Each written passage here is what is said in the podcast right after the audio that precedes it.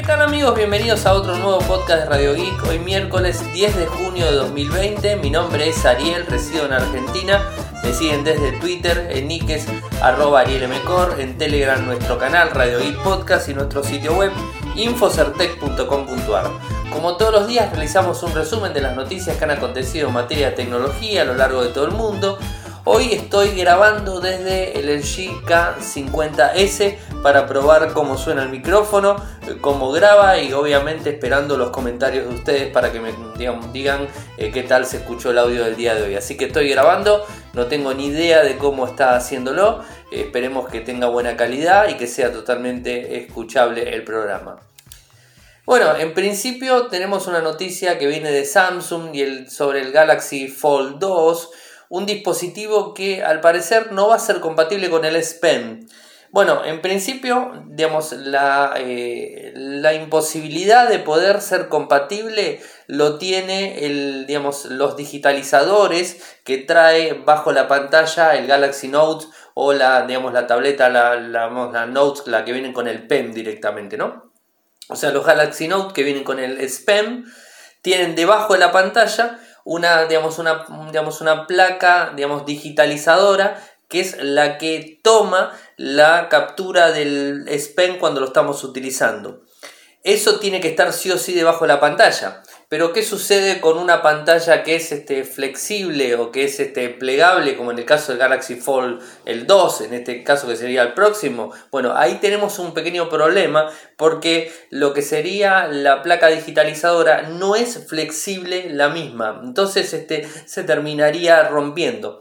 De hecho, lo que hizo la gente de Samsung, porque estuvo probando, viene probando hace un tiempo, porque obviamente estamos hablando de un dispositivo con una pantalla grande que sería ideal poder utilizar un S Pen, digamos, este, para poder dibujar, para poder escribir o para poder hacer cualquier cosa en, el equipo. Y digamos, una pantalla grande se presta a este tipo de cuestiones, o sea, es lo más lógico que lo pueda tener. Por eso el Galaxy Note, que es la pantalla más grande, siempre lo tuvo. Bueno, en este caso estuvieron haciendo pruebas, pero recuerden que el dispositivo hacen unas pruebas de test en cuanto a lo que es la apertura. la apertura y el cierre del mismo que tiene que llegar a todos los 200.000 movimientos de plegado y desplegado sin problemas en los materiales, ¿no? O sea, eso es lo que se prueba. Bueno, parece ser que estuvieron probando lo que sería este, esta placa digitalizadora y llegó a los 100.000 pliegues y empezó a tener problemas, digamos, de, digamos de,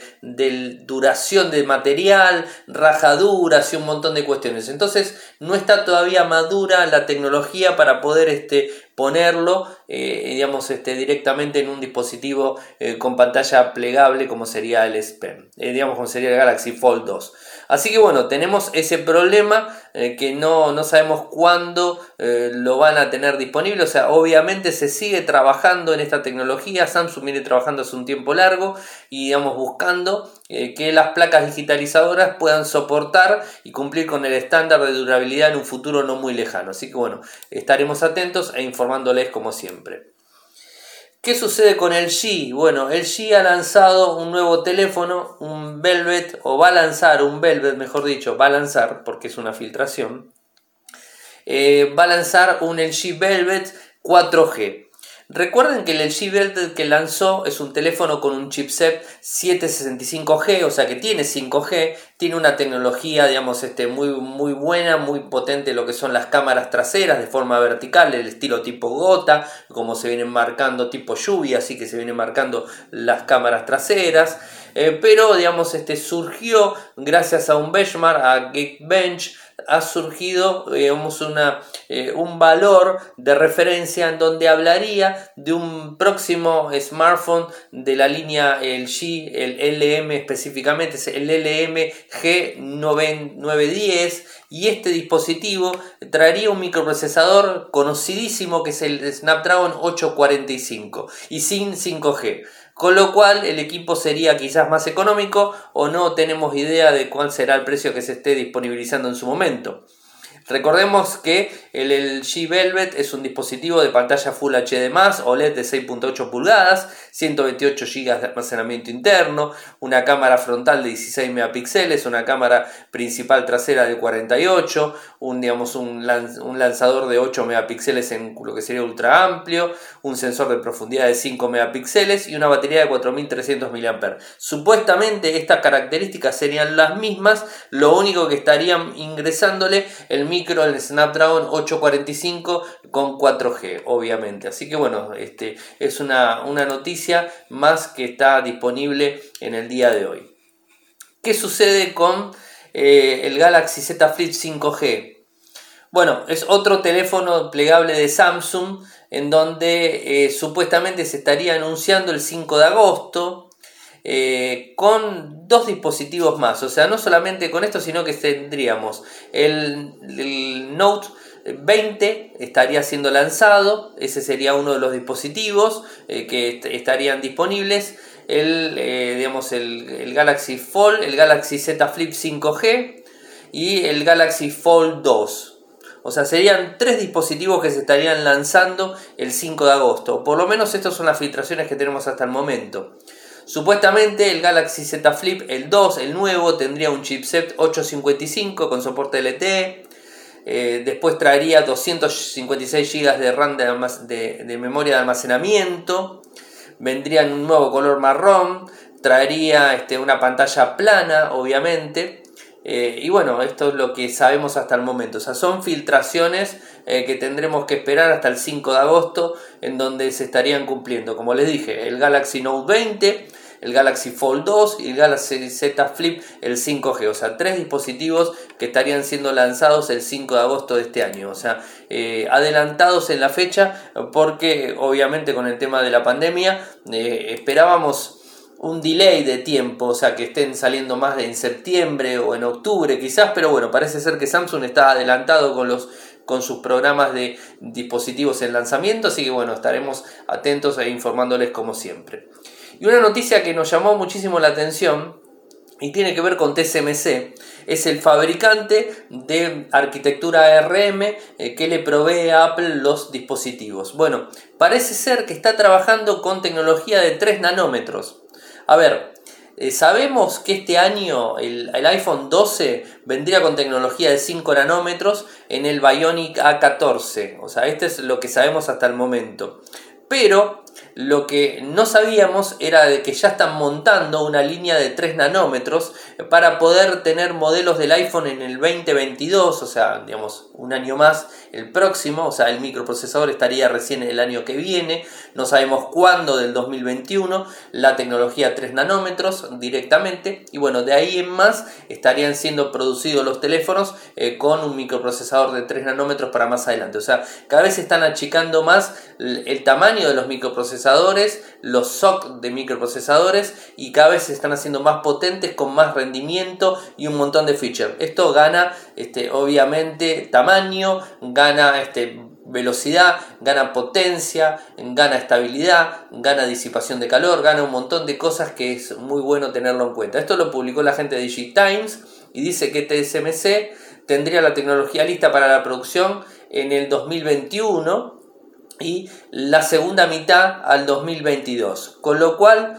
no sé si digamos, este, la aproximación hablaría de un iPhone con 3 nanómetros para el 2022. Pero teniendo en cuenta que la primera producción de este micro sería en el 2021, no sabemos si el año próximo en el iPhone 13, calculo que será ese el número, bueno, el iPhone 13 vendría con un microprocesador de 3 nanómetros de la gente de TSMC.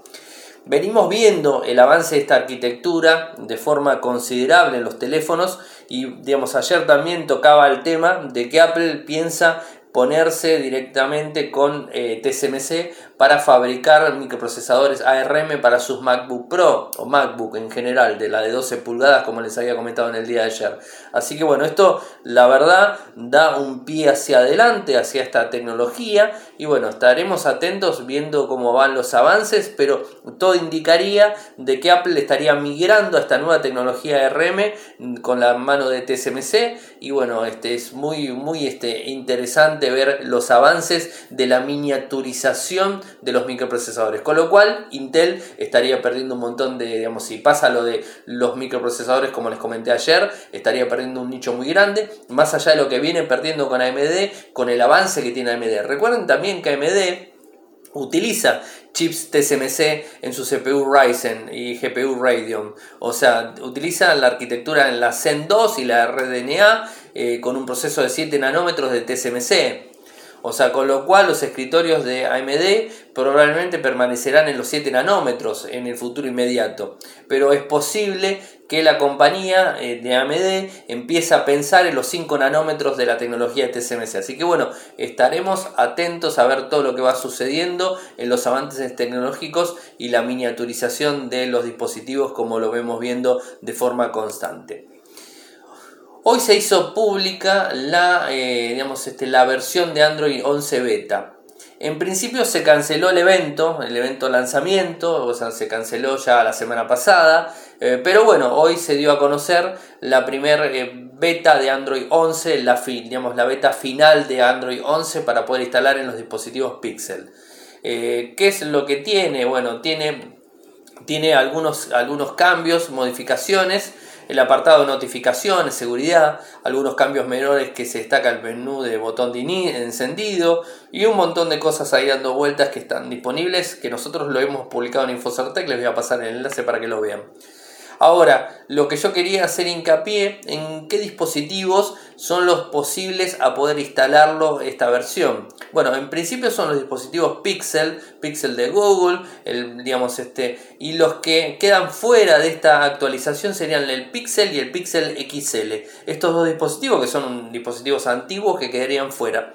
¿Y quiénes serían los próximos en tener un convenio con Google para poder instalar Android 11 beta? La gente de Oppo con el Oppo X2 y el Oppo Find X2 Pro. Bueno, son los dos dispositivos que podrían entrar en fase de beta para poder instalarse digamos, en cualquier momento. Así que no solamente los dispositivos de Google, sino que otros dispositivos puede ser que estén disponibles al mediano corto plazo de otros fabricantes como Xiaomi, que el año pasado también ha puesto eh, algunos dispositivos en la versión beta. O sea, esto hay que esperar y ver cómo se va sucediendo y cómo los fabricantes van haciendo convenio con Google para poder instalarlos. Obviamente, para que tengan en cuenta, la versión beta de un sistema operativo y móvil es bastante delicada y no está recomendado para la instalación del usuario convencional, sino que está recomendado para el usuario más avanzado o el desarrollador que tiene que probar las funciones del nuevo sistema operativo. Pero no está, no está pensado para nosotros que usamos el teléfono de forma diaria,